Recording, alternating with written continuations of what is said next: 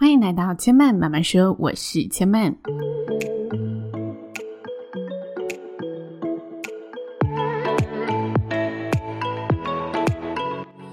目前频道在 Apple Podcast、Spotify、KKBox 以及 Google Podcast 都听得到。喜欢的朋友，欢迎帮千嫚订阅并留言评论，让更多人可以认识千嫚慢慢说喽。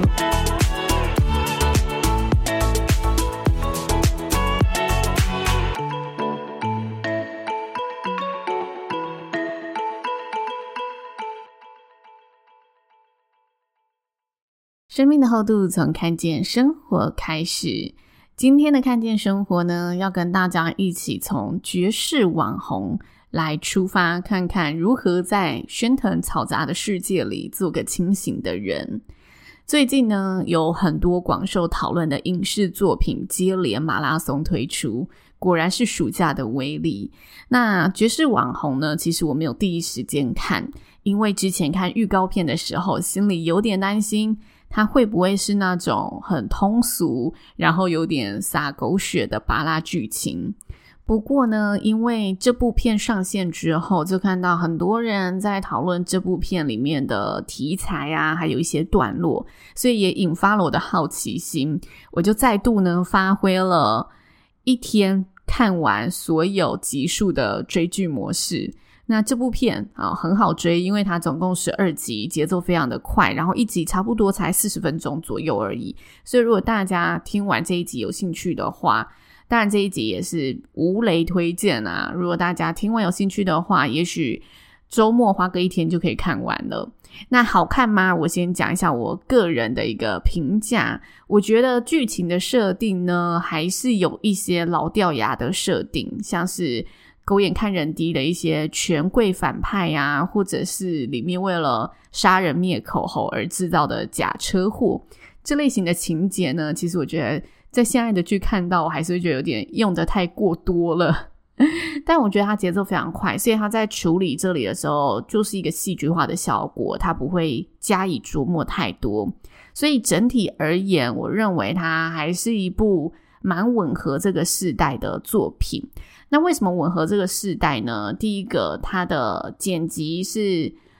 我觉得是不会让你觉得无聊的，然后节奏是分明鲜明的。再来就是它题材真的抓得太吻合了，吻合这个呃社群的年代，所以即使有些说不过去的情节，但整体而言，因为可以引发大家的生活共鸣，还是很适合大家想要了解或者是想要来反思一下现在生活带给我们什么了。可以去看一下的片。那简介一下这部片。这部片的主轴呢，就是描述一个网红 KOL，他在死后复活，然后开了直播，直接告诉大家他是如何从一个默默无名的素人变成了一线网红，然后揭露自己不择手段的一个成名过程，同时披露了其他网红的一些。不为人知的暗黑秘密，那主要就是在描述大家在镜头前的光鲜亮丽，其实背后都充满着算计跟勾心斗角，然后想要从这个抽丝剥茧的分享之中去引出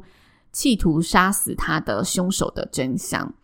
必须说啊，就我自己的观察，我觉得近几年许多韩剧它锁定的题材都会带着想传递社会批判性。或者是想跟大家探讨人性的这个元素，所以我觉得这是蛮厉害的地方，会引人入胜，想让大家更深入的去呃了解更多。像是《黑暗荣耀》嘛，它就是描述残酷的霸凌世界，或者是非常有小说感、剧情化的小女子，它就是在探讨人在面对财富、金钱欲望中的一个不同选择会做出来的态度跟反应。还有《非常律师禹英语》，他是描述一个患有自闭症类群的天才律师，然后从他的视角出发去剖析一些社会案件，看到好像一般常人没有去留意到的地方。我觉得台湾其实也有这一个趋势的作品出现，像是今年上半年非常火红的人选之人嘛，他也是带着一个社会批判性，想带领大家去思考。政治生态圈的一些操作方式啊，然后一些手段，那还有前几年也轰动到日本的《我们与恶的距离》，也是近几年台剧在社会批判性里面非常经典的一个作品。那回到这个绝世网红，我觉得绝世网红这个题材啊，它就是立足在这个时代的题材，因为我们现在大家就是社群成瘾嘛，所以它自然可以轻易的唤起大家的一些思考跟连结。同时，这一个剧它深入一点看哈，它其实也带到了大众非常好奇的网红的赚钱法则以及。现实中你争我斗的一个生存手段，其实另外一个层面来说，我自己是认为这部剧啊，也算是一个职场上位生存记。回到网红产业的本身，其实对网红而言，他就是一个。要做好网红职位的人嘛，所以他在想着的就是如何在这个职位当中升迁，在这产业当中走向顶尖，在众多网红中成名。只不过他的大环境是一个公众领域，需要被大众检视，然后需要有媒体操弄的一个呃考量性存在。用“操弄”这个词好像太刻意了，应该说媒体操作的领域。那我自己曾经是在饭店的大体之下待过嘛，现在则是一个个人品牌的经营者。我觉得人在职场上啊，在你的职涯道路上都是求一个一席之地，所以无论今天你是在大公司还是在个人接案，都会出现斗争、竞争这件事情。在大公司下，每个人都想要争取想要的位置，然后想要赢得公司的资源；而在产业当中，你会想争取嗯想要的案子，想要争取希望合作的品牌。这种竞争都是非常合理、理所当然的现象。那有竞争，就一定会出现或多或少的算计。不过，我觉得有一点不太一样的地方是在公司里面啊，如果你是一个大体制下，大家还是以团队为出发点居多，大家还是会有团队使命感的一个制约，但只有牵涉到公司文化。不过大部分而言，就如果你是处于一个体制下的团队，你还是会有团队的一个道德制约，或者人后人前留一些人后好相见的这一种考量。但就个体户的网红而言，或者就个体户的个人工作者而言，以自身利益考量的成分一定是更多，因为他更加的独立嘛，他没有这一些团体的制约，除非他原本在这个产业的团结意识就非常强烈，否则以常理而言，个体户的首要考量当然就是自己。那这部剧呢，就把个体户以自身利益为首要考量的这个特质描写得淋漓尽致，让人看到背后这些刻意造谣啊，或者完全以自身利益为最大追求的残酷丑陋面。但话说回来，大家在职场上也都面临着、面对着相同的竞争嘛，甚至有着雷同的行为。像是它里面就说到，网红就是靠呃。互相的 fit，互相的蹭流量来增加自身的名声，那这不就很像是我们在职场里面，大家会靠近那些当红榨汁机，靠近那一些诶好像声势看涨的同事，最近备受宠爱的一个呃伙伴，想要在他旁边沾光啊，或者获得一些庇护关注，又或者是这部剧里面也提到嘛，他们有一个网红之中的指标性团体。大家就争相的想要进入这一个好像很团结的一个小团体，但这个也像是我们在嗯办公室里面会看到的，每个人都有各属的团体，然后如果是走在比较风头浪尖上，比较带领整个嗯办公室的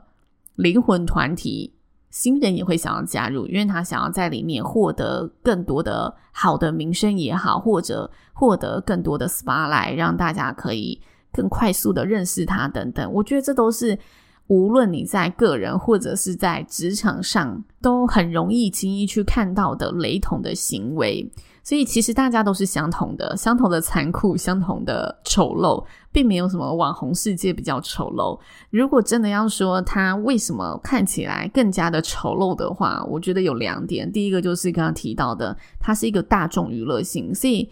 大家在看这些事件的时候，也会有吃瓜群众的心态嘛，在看一个八卦，然后呃，在八卦之中去给出自己的评论。那再就是，它少了公司的制约，就刚刚提到的，当然如果是相同公司，还是会有一个使命跟制约，无论是道德上的压力，还是实际人际线的考量，要所有的人在这个团体当中都不撕破脸，这就是公司团体带来的一个效应。不过话又说回来，我觉得每个环境一定都有清醒的人，或者我们都可以选择做个清醒的人。这部片里面有一个我自己很喜欢的设定跟思考点，那就是今天想聊的，如何在吵杂喧腾的世界里做个清醒的人。剧中呢，它有两个财阀的角色设定嘛，讲得通俗一点，他就是一个正派的有钱人，他们有权有势。但是他们非常清楚自己权力地位所能产生的影响力跟价值是什么。那社群这个世界其实就像是我们真实生活世界的缩小版。要如何在这个讯息快速流通，并且诶很容易引发是非对错的一个世界里不迷失，然后在喧腾嘈杂的环境中仍然保持清醒？我觉得这部片让我思考出的是两点，那就是清除价值、审慎选择。跟大家分享一个小小的故事。我以前服务的饭店呢、曾经承办过一个高端杂志所举办的名人成年礼活动，它就像是上流社会的社交活动。那活动内容是什么呢？就是十六岁以上的财阀二代，他们事前呢都会参加一个。绅士名媛的礼前教育，然后透过这个教育告诉他们：诶，你接下来是被赋予重任的，然后你需要有哪一些成为一个嗯有影响力的人必须具备的技能。所以它里面的礼钱教育其实包括了形象管理、商业管理、艺术课程，或者学习产业趋势、了解世界的呃财经动向脉络。又或者是公众表达、美感养成等等。那当时呢，我在服务这个活动的时候，我第一个观感啊，就是奢华浮夸。大家可以想象，就是我们电视上看到的那一种高级晚宴的样子，华丽的灯光、气派的花艺，然后奢华的礼服、高级的料理等等。当年我才二十六岁，所以我看到这一群超龄的绅士名媛，个个。有着超过自己年纪的装扮谈吐，然后谈的内容又不是十六岁的人会谈的内容，像是未来高中要考哪里呀，还是大学想过着怎么样的生活，读什么科系，他们谈的都不是这个，他们谈的、分享的是从小父母怎么栽培自己，认识这一些世界动向脉络，认识这一些产业发展的过程，以及未来他们有着如何。想要回馈社会的理想计划，然后想要如何去行动？那当时我真的就是一个懵懂涉世未深的呃脑袋，所以我只觉得哈，我看到的真的是一群不同阶级、不同世界的人，我心里直观反应感受到的只有浮夸。那随着呢，我渐渐接触到的社会越来越多，我渐渐懂了，其实。那群人身上啊，真的背负着一些无形的责任跟义务，这就是社会阶级下所产生的事情。那你要怎么去定义这个阶级？当然，我们道德人性层面，我们可以说，不管你有没有钱，大家都是一样的。但如果你真的回到非常实际的呃掌权面，你会发现，的确他有权有势，他真的一个决定会影响。很多间公司的一个生计，他正掌握着这一个权势的时候，他身上没错，阶级就是存在，他背负着许多的责任跟义务。那当时我一个外人看呢，就觉得这个场合是很 social、很社交的。但等到过了很多年之后，我在思考这个震撼的事情时，因为我真的记得当年我就是一个觉得哇。为什么要花那么多钱在一个成年礼上面？我十六岁那一年就也只有庆祝生日啊，十八岁也是，嗯，差不多就你成年喽。他们为什么要特别举办这个活动？我觉得这活动对他们而言呢、是主办者想要去提醒他们，你们是一群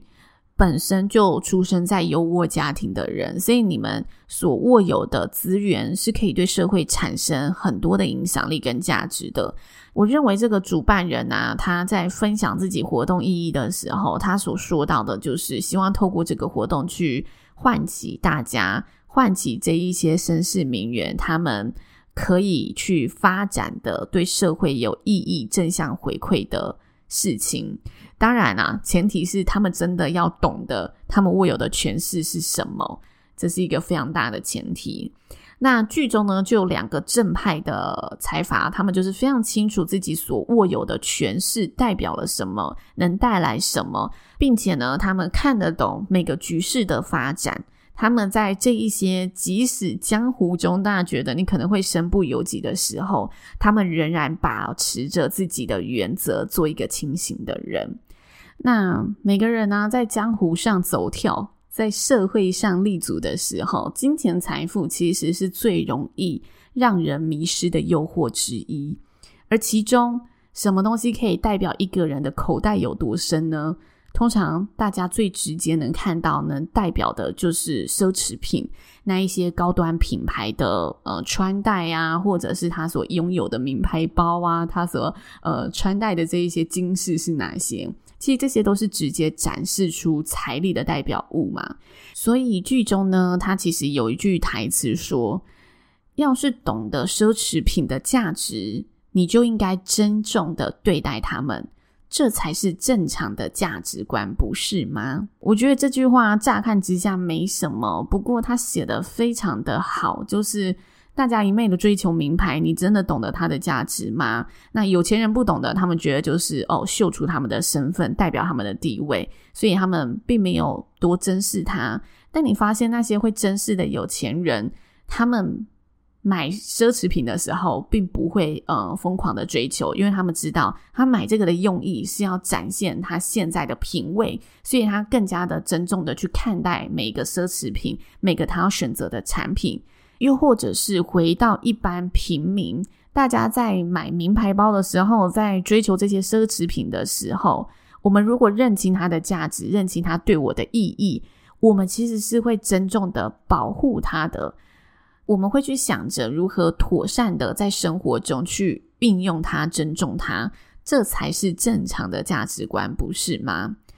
所以我觉得在。往上一节，这件事情要告诉我们的这句台词，想点醒我们的，就是在炫富跟仇富之间，有些人看这些奢侈品，他买来就是为了炫富；有些人看到别人身上穿戴了很多的奢侈品，他就觉得是仇富。在这个炫富跟仇富的价值观里面，我们也可以选择当个懂富的人。那什么是懂富？懂富就是懂得你所拥有的。并且能知道真正让你生命富有的东西是什么，因此清楚价值、审慎选择，才可以让大家在这个喧腾吵杂的世界里做个清醒的人。